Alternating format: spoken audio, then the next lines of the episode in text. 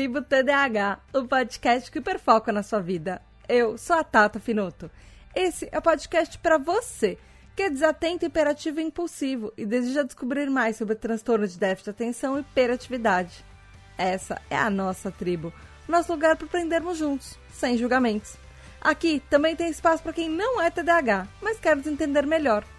Hoje nós vamos falar sobre TDAH e autoestima então, vem entender como o nosso transtorno afeta na nossa percepção sobre nós mesmos e as consequências que baixa autoestima e até excesso de confiança podem trazer.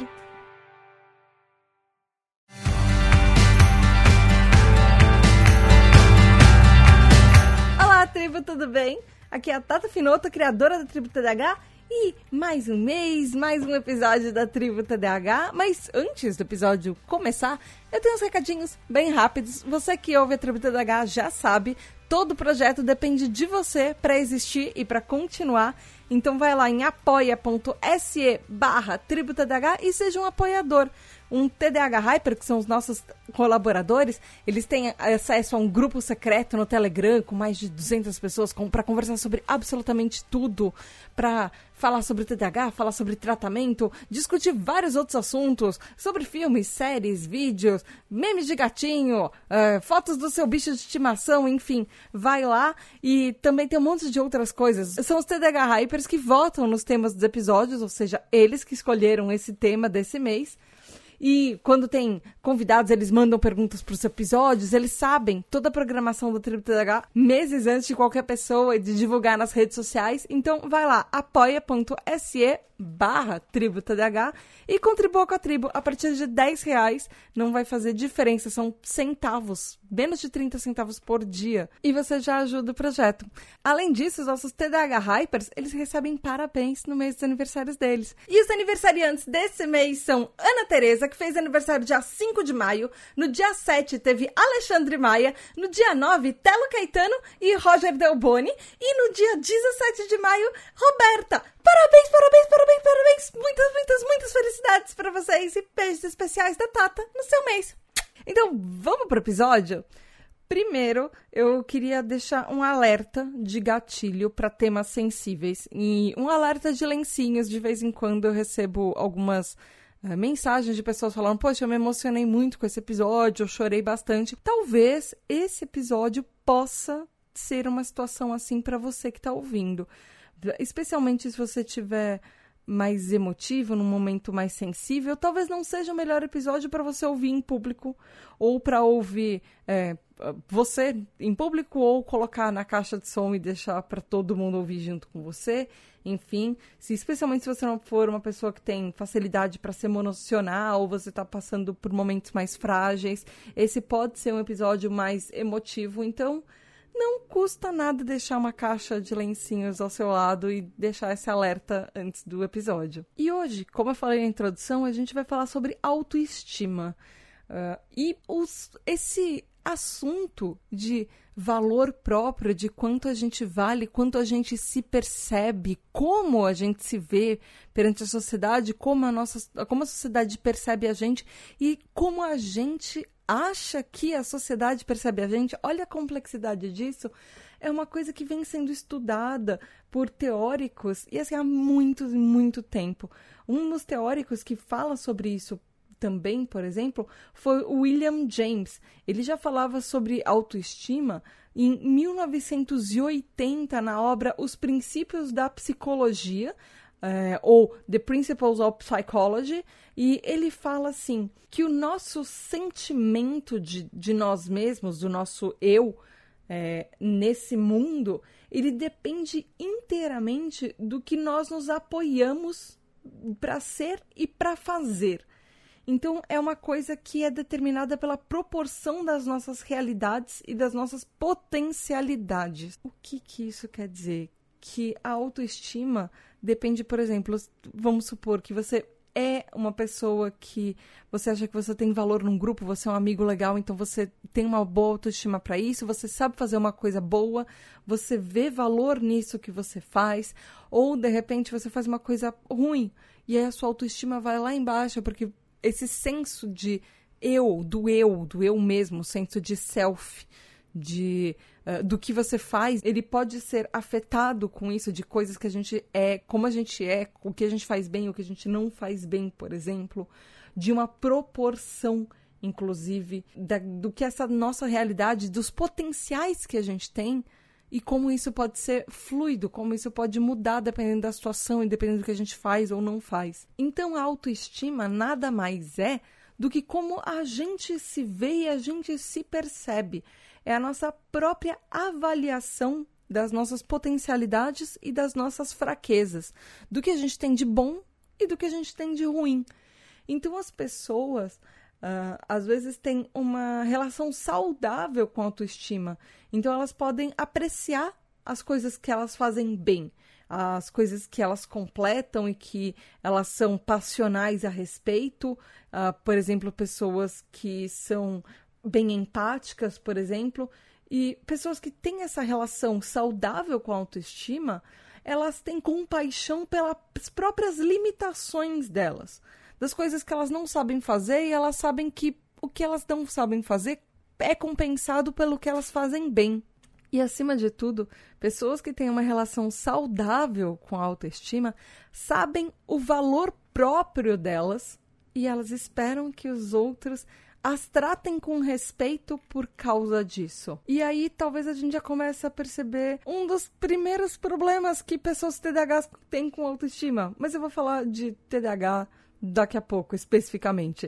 Uh, isso é de uma noção geral do que a autoestima é para todo mundo, hum, baseada, obviamente, em coisas neurotípicas. E esses padrões de comportamento, eles vão variando, obviamente, com a idade. Tem expectativas que a sociedade joga na gente dependendo da idade que a gente tem, por exemplo, uh, ou de outros padrões sociais. Então, existem padrões de comportamento para cada idade, por exemplo, níveis que a sociedade espera que a gente alcance em cada fase da vida. Uh, e isso pode também variar, obviamente, dependendo de cada situação. Você provavelmente, ouvinte, já sentiu isso. Na verdade, com certeza você já sentiu isso. Quando você era criança, você tinha. Eh, as pessoas tinham a expectativa que você tirasse boas notas na escola. Depois, quando você é, virou adolescente, as pessoas tinham expectativas não só que você fosse bem na escola, como tinha tanto o fantasma do vestibular, de qual profissão você tinha que escolher, tinha que ser a profissão certa, e a pressão de escolher uma profissão, mesmo sendo uma coisa que vai definir as pessoas falam que vai definir o resto da sua vida, porque na verdade não define, porque você pode mudar de opções, escolhas ao longo da sua vida e ninguém te conta isso antes mas escolher uma profissão e estudar para o vestibular e passar no vestibular. E aí tem uma certa idade que as pessoas já esperam que você já tenha passado no vestibular, se já esteja cursando a faculdade ou você já esteja se formando. E aí tem uma idade limite para você começar a carreira, para você se estabelecer na carreira, para você ter relacionamentos estáveis, para você começar a ter filhos, você casar e são muitas expectativas. E muitas vezes a nossa autoestima em quão bem a gente faz esses papéis que as pessoas esperam da gente, mas que não fomos nós que definimos para nós mesmos. Então, muitas vezes a gente pode ter o nosso próprio caminho, ser bom em várias outras coisas, mas a no nossa autoestima é abalada porque a gente não está cumprindo com expectativas de papéis e padrões sociais impostos, de, às vezes até pela nossa idade. E é bom lembrar que ninguém é perfeito, nenhum de nós é perfeito, neurotípicos não são perfeitos, nem nós, TDAH, somos perfeitos. Mas para pessoas com TDAH, a, a nossa luta com a autoestima ela é um pouco diferente. Ela, é a gente tem mais dificuldades com isso comparado com outras pessoas especialmente para lidar com a vida e com as situações cotidianas. Eh, então, esse senso de eu, esse senso de self, pode eh, ser uma coisa que para a gente, a gente meio que apanha muito disso, no sentido de que nós mesmos, muitas vezes, vamos ficar falando, nossa, como eu sou estúpido, como eu sou idiota, é, como eu deveria tá, hum, ter mais sucesso, ou deveria estar tá fazendo uma coisa, ou deveria estar tá fazendo outra, e hum, me comparando, às vezes a gente se compara, querendo ou não, com as outras pessoas ao nosso redor, e toda vez que a gente se compara, parece que a gente tá faltante, parece que a gente não chega ao nível das pessoas que estão ao nosso redor. Mas isso tudo é uma percepção construída, porque é muito mais difícil olhar para nós mesmos e perceber as coisas que nós somos bons. É muito mais fácil, especialmente para quem tem TDAH, focar nas coisas que a gente não está bem ou que a gente não cumpriu com uma expectativa que não é nem nossa, cumpriu com um padrão do outro. Os próprios sintomas de TDAH eles não ajudam nisso. Por exemplo, a gente tem baixa concentração, nós somos mais esquecidos, a gente tem uma necessidade que vem do próprio TDAH de gratificação instantânea por causa da nossa dopamina. Então, uh, nós vamos fazer coisas que a gente vai se sentir recompensado uh, muito melhor do que a gente vai fazer coisas que são esperadas, tipo tarefas chatas, como lição de casa, tarefas domésticas, estudar para prova, por exemplo. Então, como resultado disso, uh, pessoas com TDAH, a gente tem mais experiências negativas ao longo da nossa vida.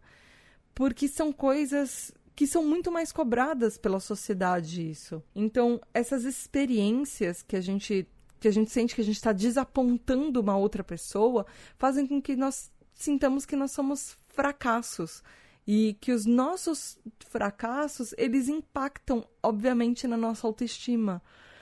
Isso em várias áreas por exemplo na área acadêmica as coisas que a gente não conseguiu fazer ou as notas que a gente não conseguiu tirar. Tantos TDAHs que reprovam de ano ou às vezes não conseguem completar a escola ou completar um ensino superior por exemplo porque academicamente essa combinação de fatores do TDAH torna isso tudo muito mais difícil. Ou problemas no trabalho, problemas de ser demitido constantemente, ou estar tá trocando de emprego constantemente, ou não nunca ter uma promoção, ou quando a pessoa. a, a gente está chegando numa promoção, parece que alguma coisa acontece. Milhares de fatores dentro do trabalho, a gente não se sentir adequado perto dos colegas, não, às vezes a gente nem tem amigos no trabalho porque é muito mais difícil, a gente se sente mais isolado, a gente sente que aqueles grupinhos, que são os grupinhos mais favorecidos pelos chefes, a gente nunca tá neles. Uh, e problemas sociais, obviamente problemas sociais. O TDAH vem acompanhado, é praticamente um critério, na verdade é um critério diagnóstico, a gente ter problemas sociais no TDAH. A gente tem problemas de relacionamentos, amizades, relacionamentos amorosos, relacionamentos familiares, relacionamentos interpessoais, relacionamentos é, com colegas de trabalho, com colegas de escola, fazer amigos, manter amizades, é, estar em relacionamentos afetivos é mais difícil. Às vezes a gente mal consegue manter relacionamentos é, pacíficos e bons e é, relacionamentos de comunicação com a nossa própria família. Às vezes a gente esquece de responder às nossas figuras parentais uma mensagem e as pessoas ficam cobrando a gente. Então não, não é fácil. Isso, obviamente, abala a nossa autoestima. Porque a gente é constantemente cobrado por coisas que as pessoas acham que deveriam ser simples, mas para nós vem com uma carga muito grande. O próprio fato que a gente esquece de responder uma mensagem já vem com uma carga emocional, uma carga de cobrança muito grande.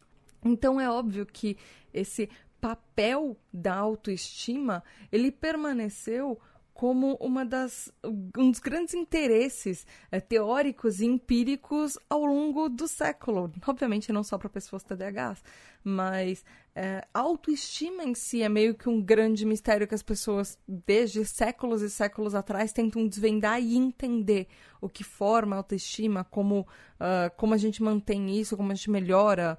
E muitas das informações que a gente tem hoje em dia e as informações da nossa vida, como, se a, como a gente se percebe hoje, como a gente vê, se vê no cotidiano, na verdade, são baseadas exclusivamente, única exclusivamente na nossa autoestima.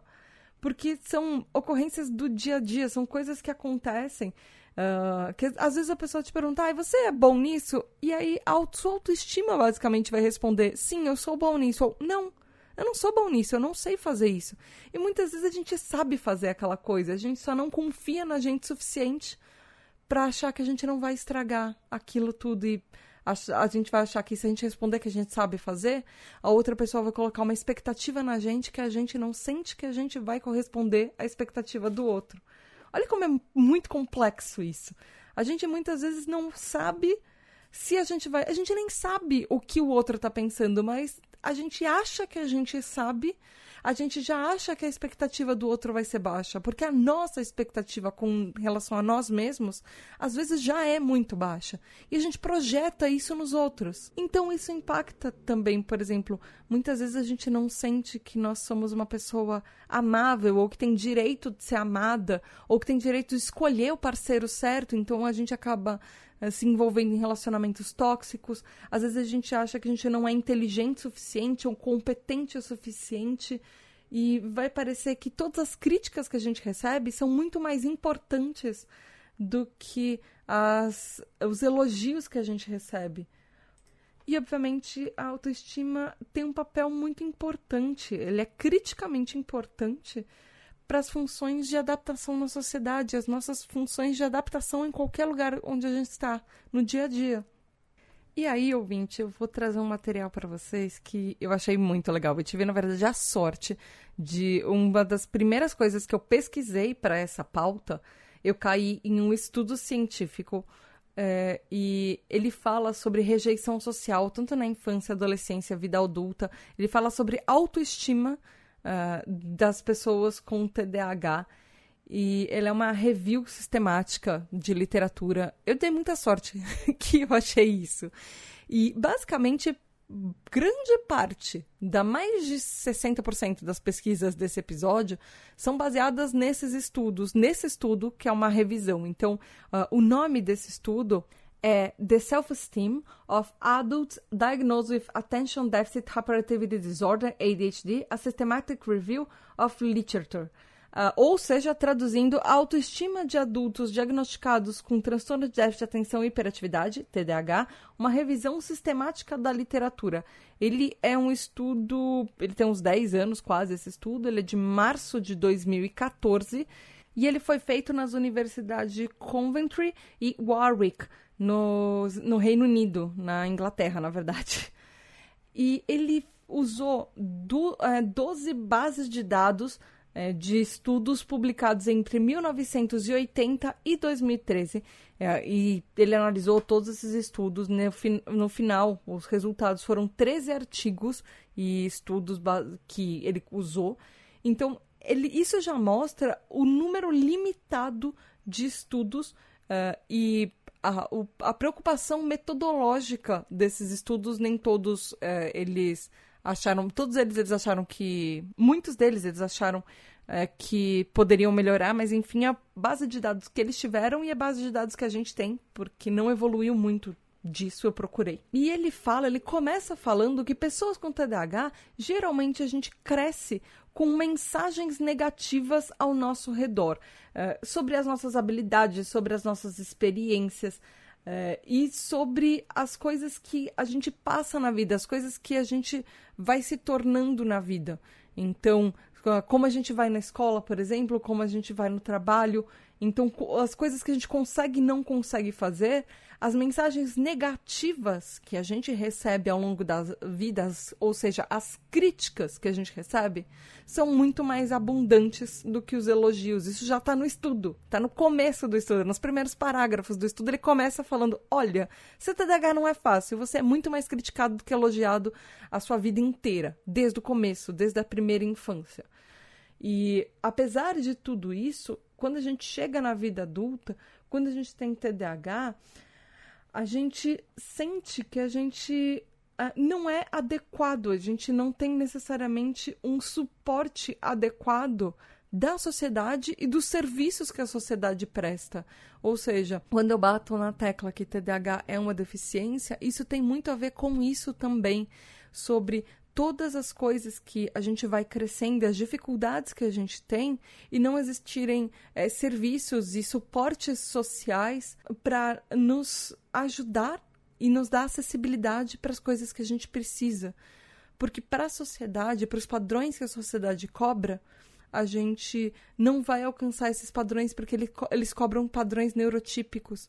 Só que ao mesmo tempo é, por exemplo, a sociedade brasileira não vê o TDAH na legislação como PCD e continua cobrando isso. Lá fora, em outros países, o TDAH já está em legislação de PCD e consegue uma ajuda e acessibilidade e interdições mínimas para conseguir um mínimo de saúde e um mínimo de condições de igualdade com os outros e de acessibilidade. Então, obviamente, esse estudo fala que existem sim várias evidências que TDAHs são associados com baixa autoestima na vida adulta e isso já vem desde a infância.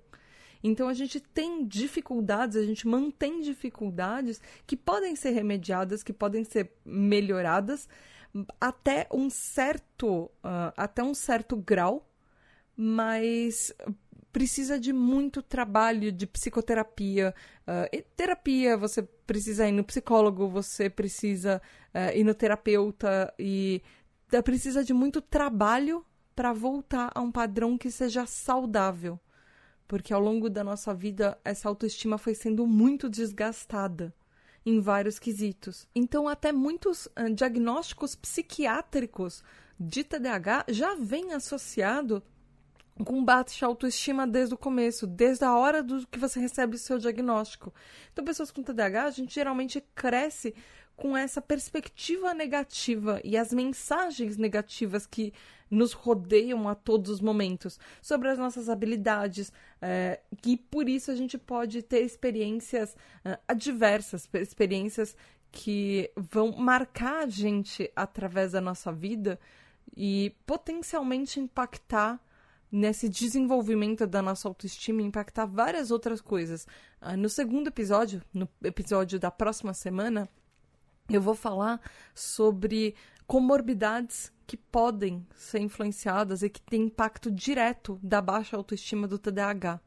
Mas ainda não vou falar disso agora. Isso não é. Eu ainda estou falando sobre os estudos. Enfim, isso também está no estudo, mas eu vou deixar isso para o próximo episódio. E existem estudos. Esse, esse, esse estudo, como eu já falei, ele é uma review, ele é uma revisão bibliográfica de várias outro, vários outros estudos. Então, ele achou um outro estudo que é muito triste. Eu achei ele bem triste, porque existem evidências de outros estudos que falam que criancinhas com TDAH elas têm muito menos probabilidade de contar para os coleguinhas sobre o TDAH delas do que, por exemplo, uma criança que toma um medicamento para epilepsia. Então, são duas condições de saúde. Uma que eh, e são duas condições de saúde que literalmente impactam o cérebro da criança.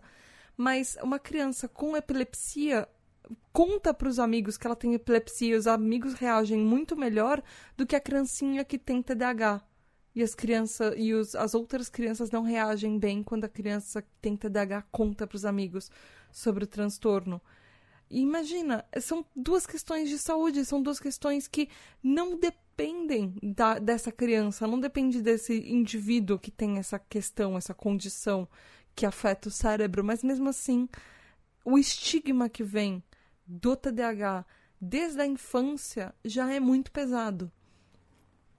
E já tiveram estudos, inclusive, que investigaram uh, a relação da baixa autoestima como um uh, até como uma previsão de TDAH. E essa autoestima, essa baixa autoestima, parece sim, em alguns estudos, ser um fator muito importante até para discriminar entre quem tem TDAH e quem não tem. Porque exponencialmente, quem tem TDAH tem uma autoestima muito mais abalada, muito pior de, do que quem não tem.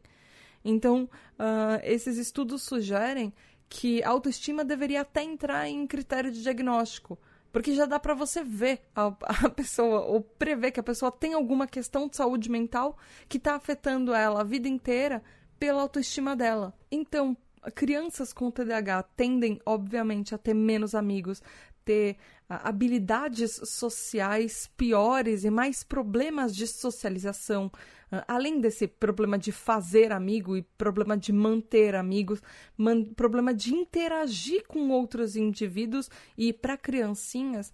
Uh, indivíduos que são é, designados pela sociedade como o sexo oposto e muitas vezes as crianças ficam pensando o que, que tem de errado comigo? Por que, que sempre me chamam atenção? Por que, que sempre sou eu que lavo bronca? Por que, que uh, eu, eu, faço as coisas dessa maneira? Por que, que eu sou tão idiota? Eu não acredito que eu fiz isso. Olha como eu sou estúpido.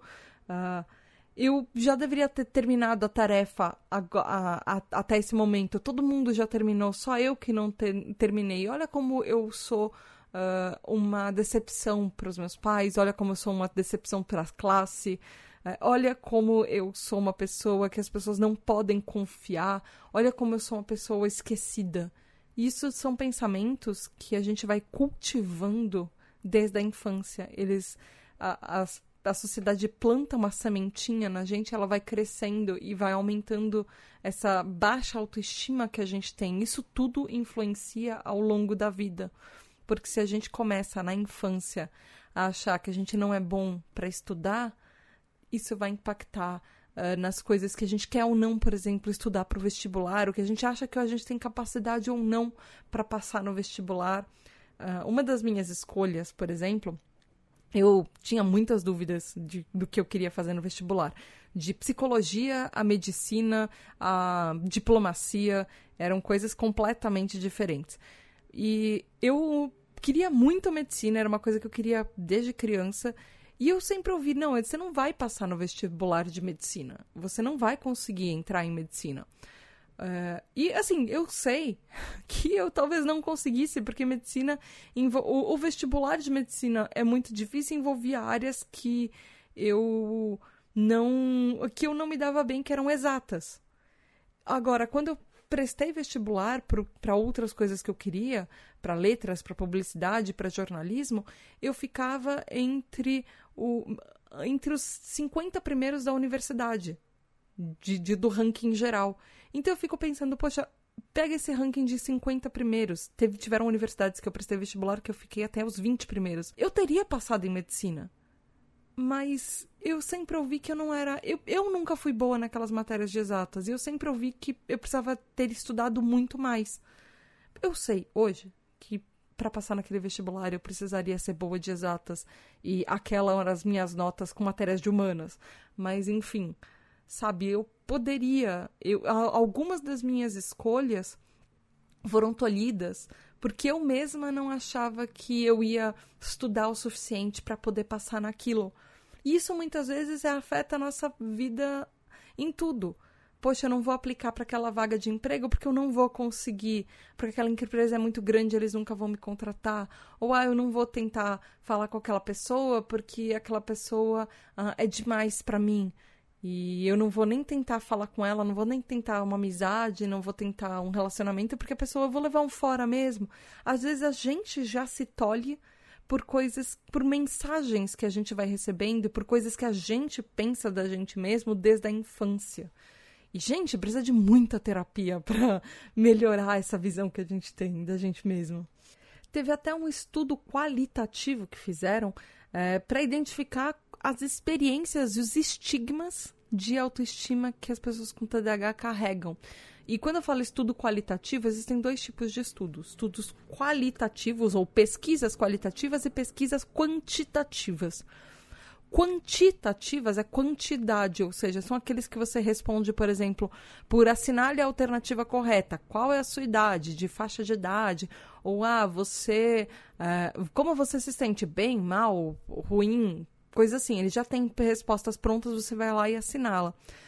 Uh, pesquisas e estudos qualitativos é qualidade, ou seja, ele é feito com uma amostragem de pessoas muito menor, mas que ele tem espaço para as pessoas escreverem e descreverem o que elas sentem. Ele é baseado muito mais em experiência do que, é, por exemplo, população. Um, um, é, um estudo ao contrário do qualitativo, do de qualidade, que é o quantitativo, é, por exemplo, o censo. O censo pega uma grande quantidade de pessoas e tem respostas pré-prontas para você assinar lá.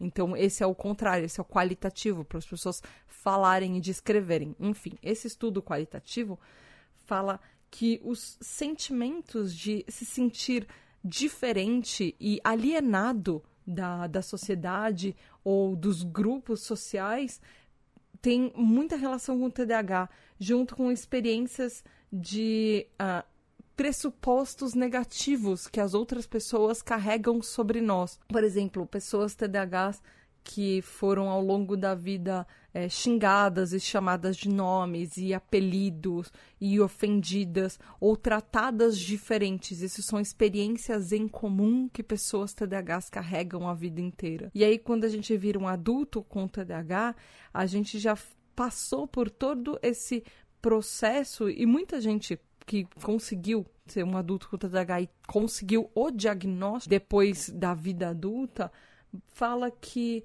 uh, se sentiu diferente da vida inteira, sempre teve julgamentos de experiências negativas ao longo da vida e muitas vezes não sabia por quê.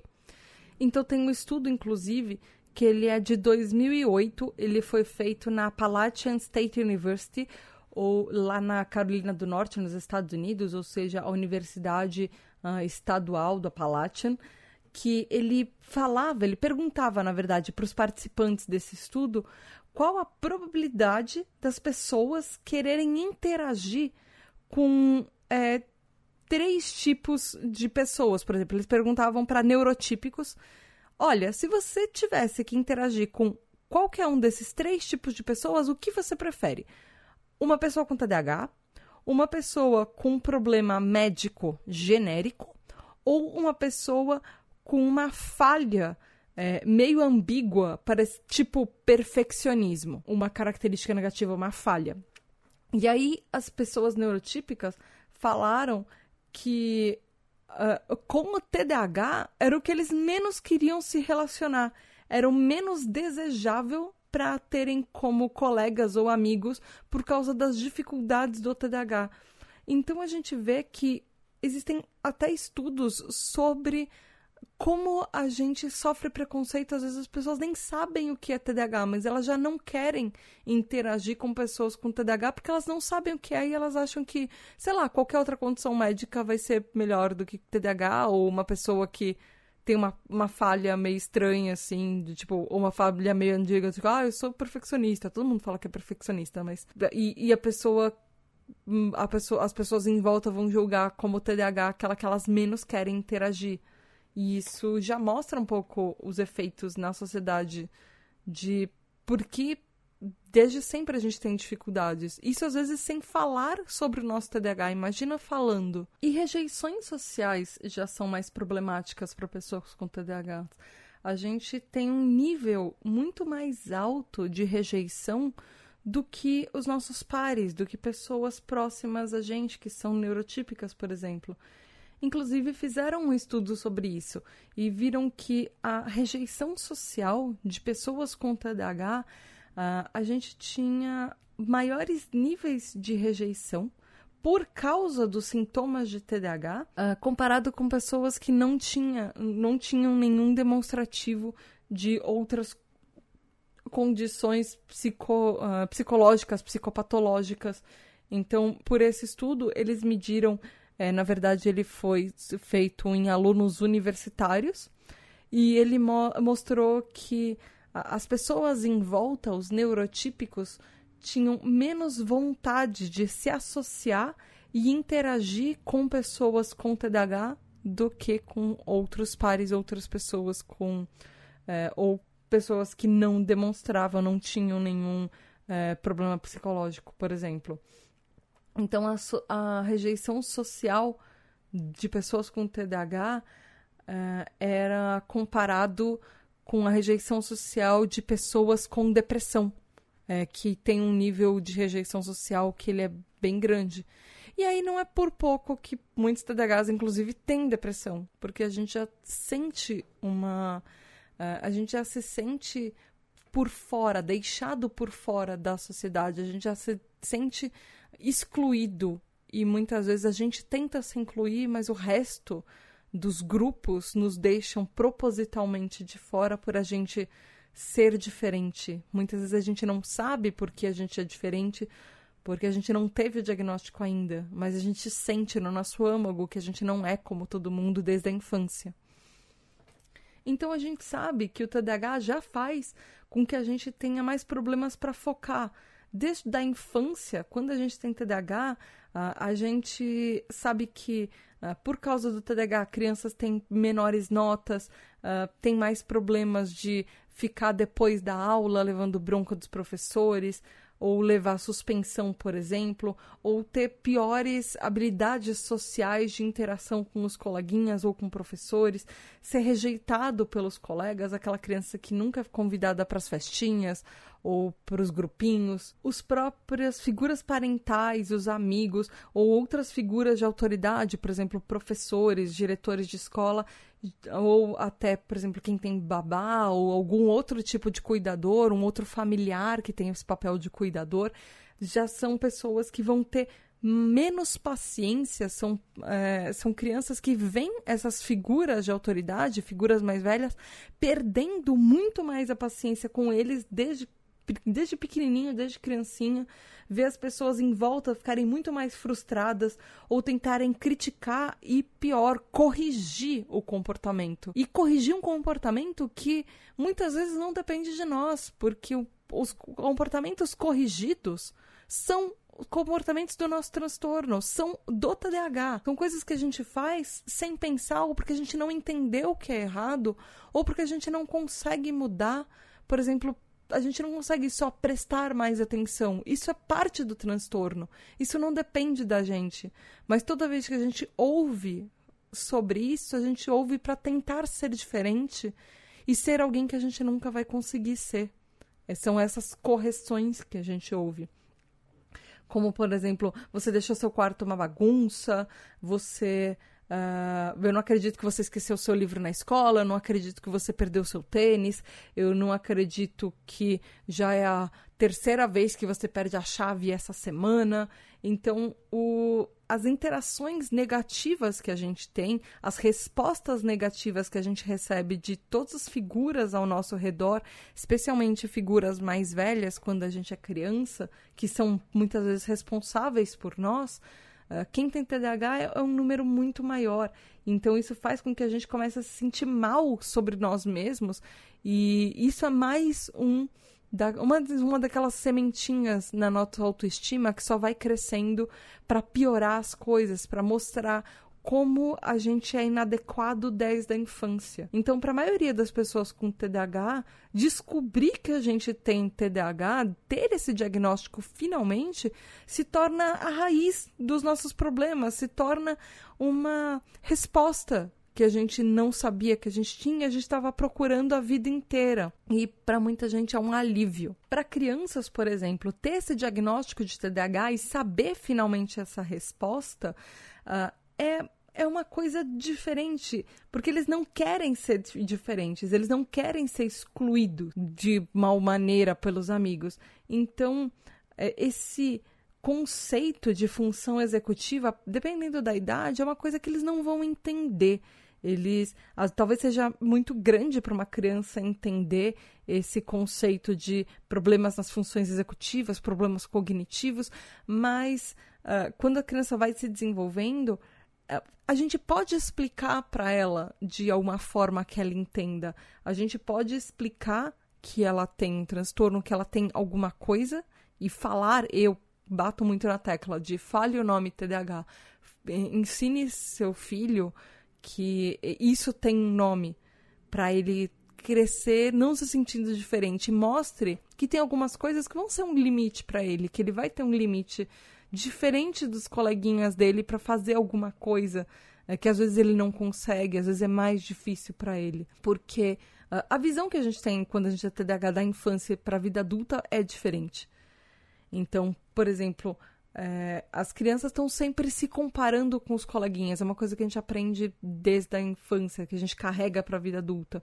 Então é por isso saber, é, é, é por isso que é importante saber que o TDAH existe, que tem um diagnóstico, que tem uma explicação.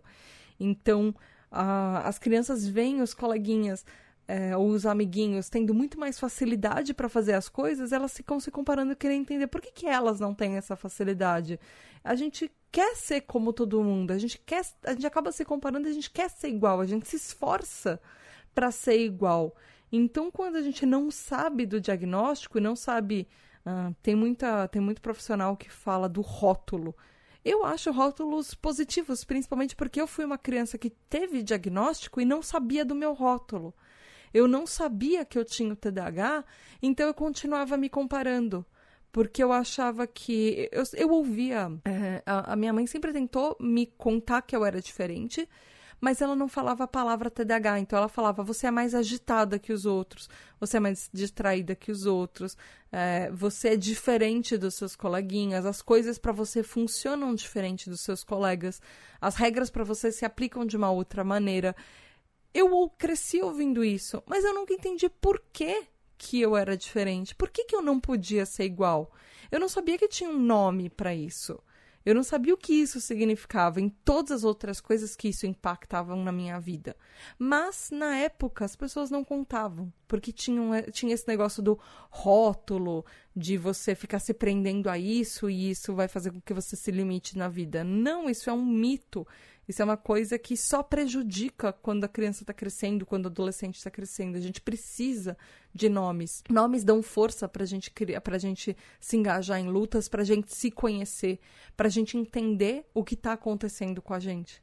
Ter um nome, ter um nome, uma sigla, um TDAH, significa que a gente vai poder pesquisar por conta própria por que, que a gente é mais agitado, por que, que as regras não se aplicam para a gente da mesma maneira que se aplicam aos outros. Uh, e quando a gente é adulto, muitos desses diagnósticos de TDAH, às vezes as pessoas acham que colocam a gente numa categoria.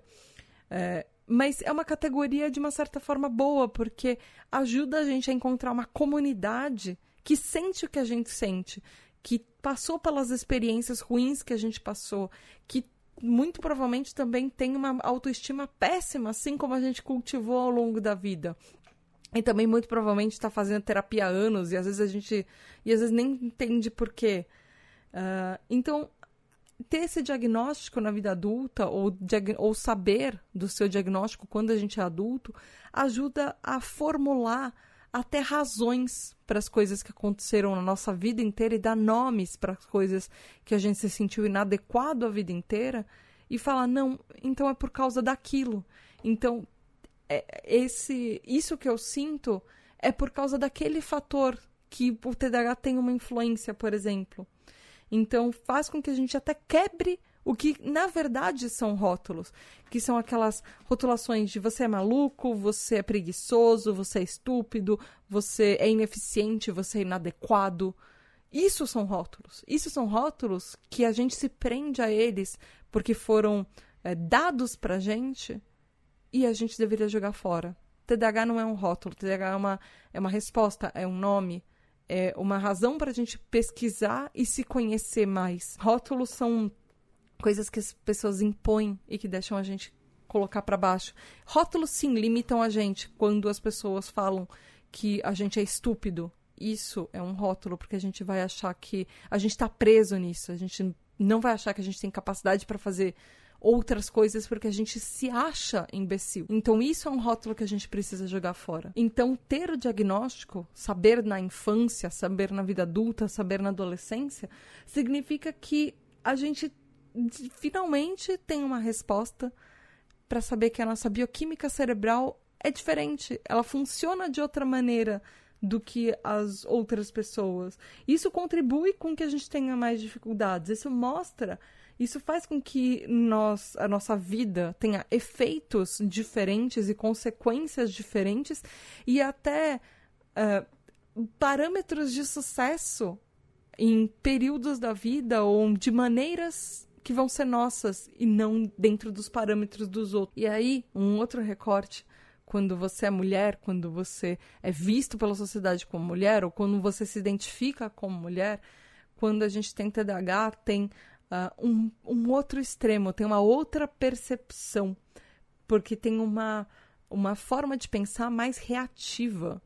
Uh, quando a gente é socializado como mulher, a gente funciona muito na forma do TDAH de ou as coisas são boas ou as coisas são ruins, ou as coisas são é, legais ou elas são, por exemplo, malvadas ou cruéis, ou a gente é muito burro ou a gente é muito inteligente, ou a gente é uma pessoa motivada ou a gente é completamente preguiçosa, ou quando ou a gente, por exemplo, é organizada ou a gente é uma pessoa bagunceira. Então, uh, o, o, esse cérebro TDAH, a gente tem, a gente tem essa tendência, de uma forma geral, a tornar as coisas muito mais dramáticas. Pessoas TDAH, a gente sabe, a gente é meio mais dramático, a gente funciona no 8 ou 80.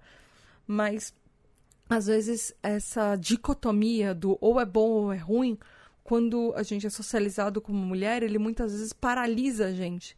Porque, por exemplo, a gente, quando a gente é socializado como mulher, a gente é, tem uma cobrança para que a gente seja arrumada. E aí, se você não é a pessoa arrumada, uh, você é automaticamente é a pessoa preguiçosa. Se você não é a pessoa que deixa a casa em ordem, você automaticamente é a pessoa que é desmotivada, é a pessoa que é bagunceira, é a pessoa que não serve para cuidar de uma casa.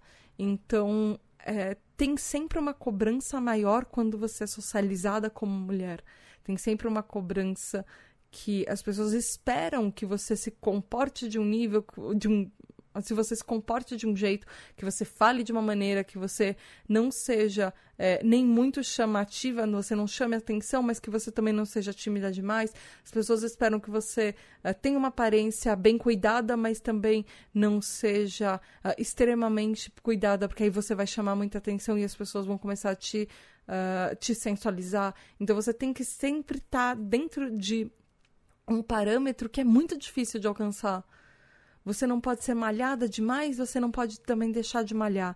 Você não pode ser organizada demais, porque aí você é muito perfeccionista, ou você também não pode ser preguiçosa e deixar de organizar as coisas. Quando a gente é socializada como mulher e quando a gente tem TDAH ainda por cima, o, esse nível do, do eixo de quanto a gente pode variar é muito pequeno e fica muito mais difícil de alcançar os parâmetros dos outros que são sempre impostos para gente e ainda mais cobrados. Porque, por exemplo, se você chega numa pessoa que é socializada como homem, a pessoa se veste de qualquer jeito ninguém vai cobrar. Poxa, você não deveria estar tá se vestindo dessa maneira. Não. Mas em compensação, como uma pessoa é socializada como mulher, não, a gente ouve isso.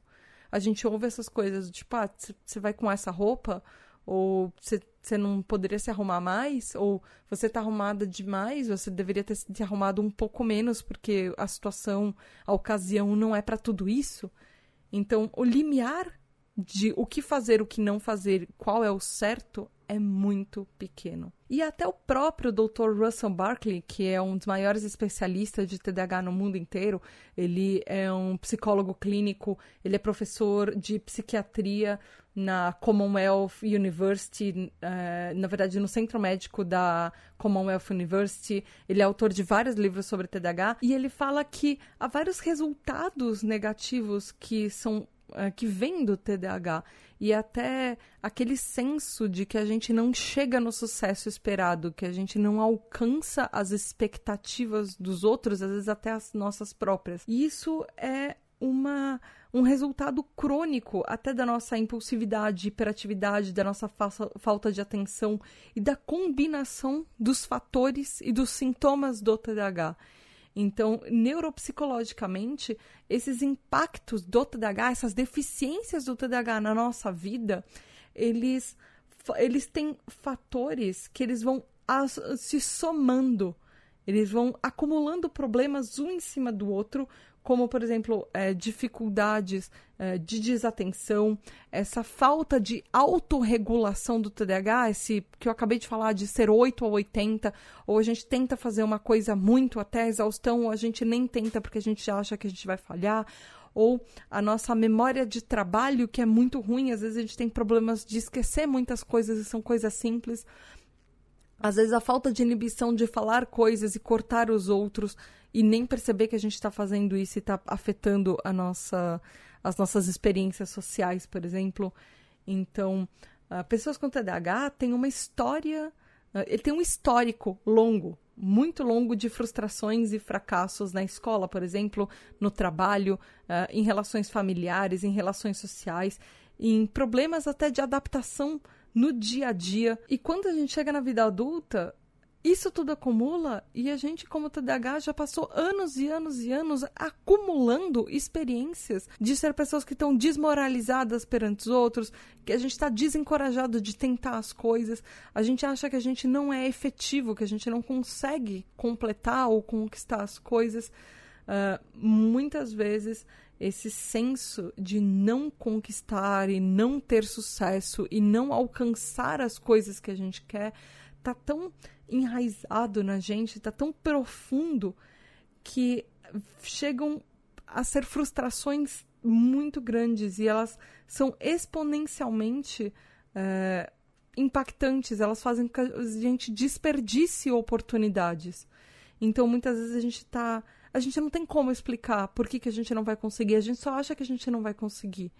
E isso se traduz em não saber por quê? Não saber como, como se, como e isso, na verdade, acaba acarretando em a gente não saber como traduzir e transformar a, essas características que a gente tem em coisas positivas, a gente só vê coisas negativas dela. Existe um, uma doutora chamada doutora Sharon Saline, Uh, ela é uma psicóloga clínica, ela tem mais de 30 anos de experiência, ela é expert em TDAH, ela é autora de diversos livros.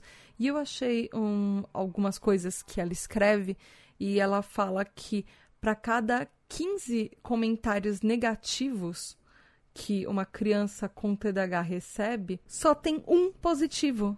Então, olha essa disparidade. A criança passa o dia recebendo 15 comentários negativos e a cada 15 que ela recebe que são negativos, tem um positivo. Isso faz com que qualquer autoestima de qualquer pessoa fique extremamente abalada, seja extremamente impactada. Isso numa criança. Então, quando a gente é adulto, a gente tem que processar anos e anos e anos de vergonha, de é, luto por essa criança que a gente foi e que não conseguia ser como as outras, de a, às vezes até esse ódio que a gente internaliza com a gente mesmo, essa decepção que a gente tem com a gente mesmo.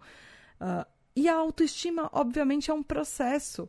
Esse, uh, o diagnóstico de TDAH pode ser o começo de uma ajuda que a gente tem para olhar para a gente com até um pouco mais de é, empatia, olhar para a gente de um modo um pouco menos cruel, porque a gente começa a entender que essas dificuldades que a gente tem é, para de repente encarar um desafio, eles têm um nome e existem limites para isso e a gente pode fazer coisas é, que a gente pode superar é, de uma maneira a, a, as coisas que a gente tem dificuldade, mas a gente nunca vai se livrar do TDAH.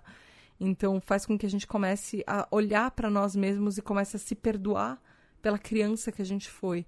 Comece a se perdoar por cada um daqueles 15 comentários negativos para cada um positivo que a gente recebia. E aí também tem o outro lado.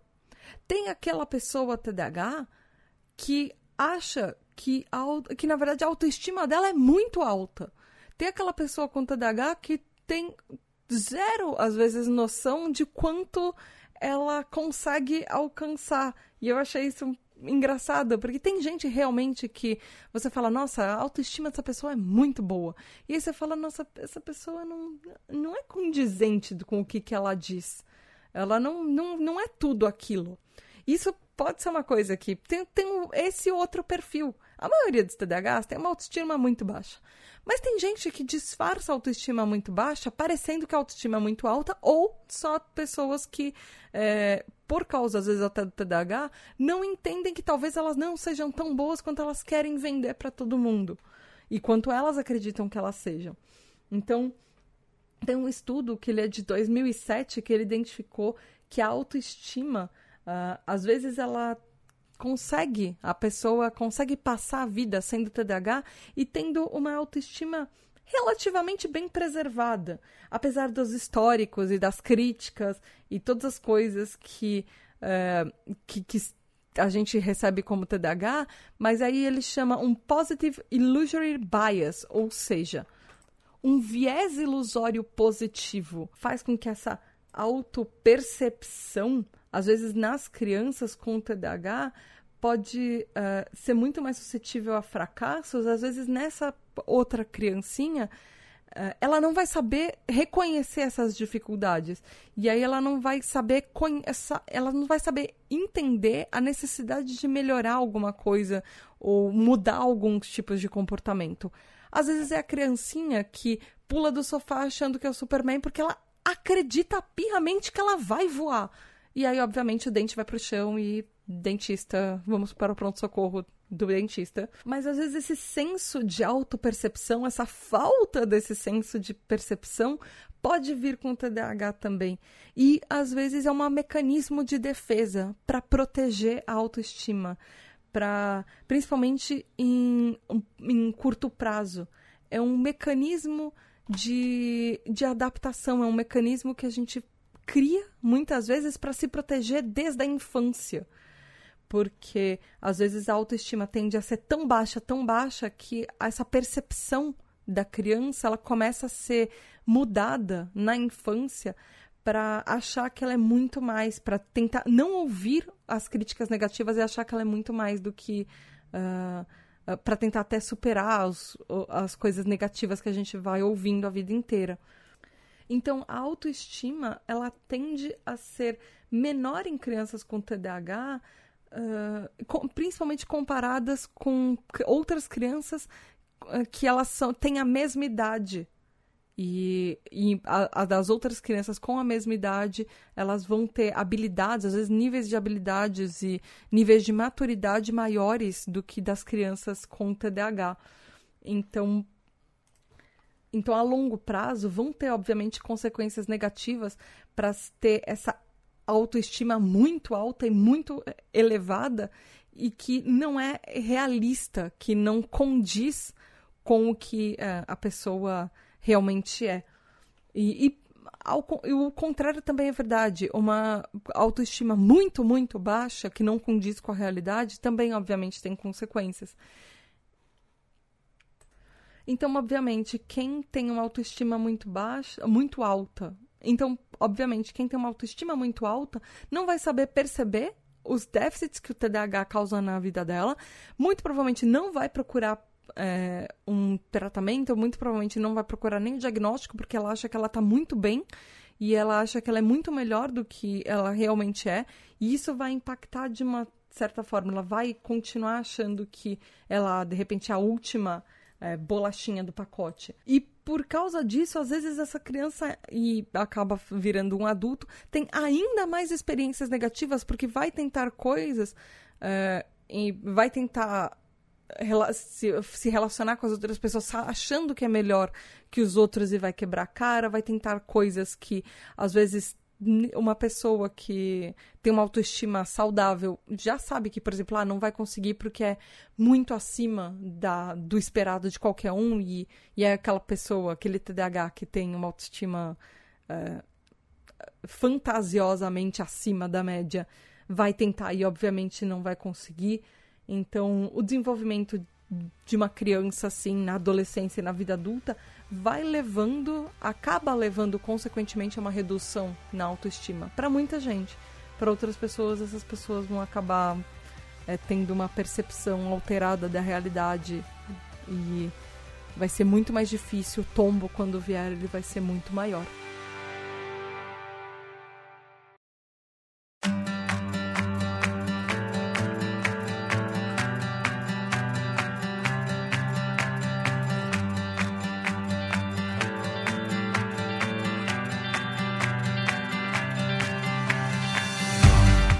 Gente, é isso por hoje. Eu espero que vocês tenham gostado. Eu quero saber como anda a autoestima de vocês. Você, tem, você é uma pessoa que tem uma autoestima boa? Você tem uma autoestima saudável? Você tem problemas de autoestima? Você tá na terapia tentando uh, dar, balancear isso? Você tem momentos de autoestima boa e depois é um momento de autoestima ruim e tá trabalhando isso na terapia? Vem falar comigo o que, que você, como você é, o que, que você achou desse episódio. Vá lá em tributadh nas redes sociais, tanto no Twitter, Instagram, enfim, e fala comigo. Esse foi, essa foi a primeira parte do episódio. Na próxima, na segunda parte, semana que vem, eu vou falar sobre desenvolvimento de comorbidades no TDAH por causa de autoestima. Vou falar sobre estudos científicos também. E, claro, eu vou sempre termino os dois episódios com dicas. Então tem dicas tanto para quem é TDAH quanto para figuras parentais, como a gente pode melhorar a autoestima e ajudar. Enfim, então fala comigo nas redes sociais. Não esquece de dar cinco estrelinhas onde você ouve, especialmente Apple Podcasts e no Spotify e vem para a Tribo TDH, seja um TDH Hyper, seja um colaborador da Tribo TDH, porque todos os podcasts, toda a comunidade, uh, todo o conteúdo depende de você para ele existir, para ele continuar. Então vai lá em apoia.se barra e se você apoiar a Tribo TDH, você tem direito a um grupo de apoiadores, um monte de gente falando sobre tudo lá no Telegram, absolutamente todos os assuntos, não só relacionados ao podcast, por sinal a gente fala de vez em quando sobre podcast, mas tem um monte de assuntos todos os dias. Então vai lá, apoia.se barra tributadh, a partir de 10 reais você já ajuda a tribo e você já pode ouvir seu nome nos episódios, receber parabéns, é, votar nos temas dos episódios e entrar no grupo secreto, enfim, tem um monte de coisa que você vai poder fazer lá. É isso, beijos da Tata e até o próximo episódio, até semana que vem. Tchau! E muito, muito, muito obrigada aos nossos queridos, incríveis apoiadores, os nossos TDAH Hypers da tribo TDAH. Gabriel Nunes, Regiane Ribeiro, André Luiz Carvalho, Edu Caetano, Skyatura, Rafa, Daniel Jimenez, Rafael Nascimento, Juliana Velma, Mari Mendes, Andrea Martins, Marina Pullen, Leonardo Loz, Aline Mie, Alex MF, Ricardo Bruno Machado, Lúcia Brunner Titonelli, Alexandre Maia, Nath Ribeiro, Telo Caetano, João Queiroz, Aline Coelho, Juliana Costa, Val Armanelli, João Furtado, Raquel Bank, Paulo Alexandre, Maia Canal, Ana Márcia de Lima, Edson de Carvalho, Tabita Moreira, Diego Quinto, Sara Fernandes, Alu, Roger Lima, Gabriele Varão, Márcio Bueno, Narcisa, Gustavo Pedralino, Mozart Sodré, Tali, Michele, Roberta Graziella Godoy, Kel Bonassoli, Raquel Romani, Lídia Mariani, Ellen Tielli, Fábio Brunetti, Zaya Caroline Duarte, Rodrigo Nowak, Rafael Pinheiro, Paulo Augusto, Marta Martins, Caio Ivo, Cássio Plácido, Maria Luísa, Marcos França, Maria Guizo, Diego Fiuza, Bernardo Ouro Preto, Matheus Rocha, Bruno Rezende, André Barcelos, Amauri, Lucas Alves, Rodrigo Santana, Eliane Padilha, Jackson Luiz, Adalton Silva, Biscoito Bolacha, Jean Luca, Ana Tereza, Caio Geraldini, Clarissa Arteiro, Marcele, Fernanda Lopes, Roger Delboni, Zé, Fábio Coutinho, Mônica Becker, Thay, Mariana Causado, Cecília Costa, Miguel Vitor, Humberto Miranda, Alexo, Gabriel Alberto, Sandro Tomichi, Giovanna Eloise, Caroline Condé, Jô, Eric Alves, Karine Nunes, Maria Helena, Késia, Luísa Carvalho, Helenilson, Isabela Lima, Camila Moraes, Bruno Biel, Aloísa Pássaro, Lucas Adriano, José Martins, Yuri Moraes, Poliana, Ravena Bazana, Amanda Lima, Pedro D'Angelo, Kiara Campos, Franklin Melo, Netie César, David Correia, Vitor Hugo, Esteban, Vinícius Pais, Maeli, Juliana Vielo, Estefânia Fernandes, Gil Duarte, Antônio Machado, Ana Luísa Cor, Rodrigo Rabelo, Amanda Dias, Dani Dias, Guilherme Deboni, Bianca Schiller, Vanderlan Costa, Laís, Ana Lígia Oliveira, Bel Castro, Poliana Oliveira, Clares e Ana Luísa, Vinícius Rolim, Chinodex, Primariane, Miriam, Virgílio Bepi Mitsu, Raíssa Rochadel, Ana Edo, Patrícia Menezes, Tamires da Silva, Eduardo Ranier, Michel Barros, João Paulo, Fabrício Maciel, Vitor Troc, Kleber, André, Jason Silva, Gustavo Viela, Nayara Tamires, Kevin Luiz Felipe, Ubiratan Júnior, Laís Calazans, Rodrigo Zotes, Santiago Luz, Marcelo Fragoso,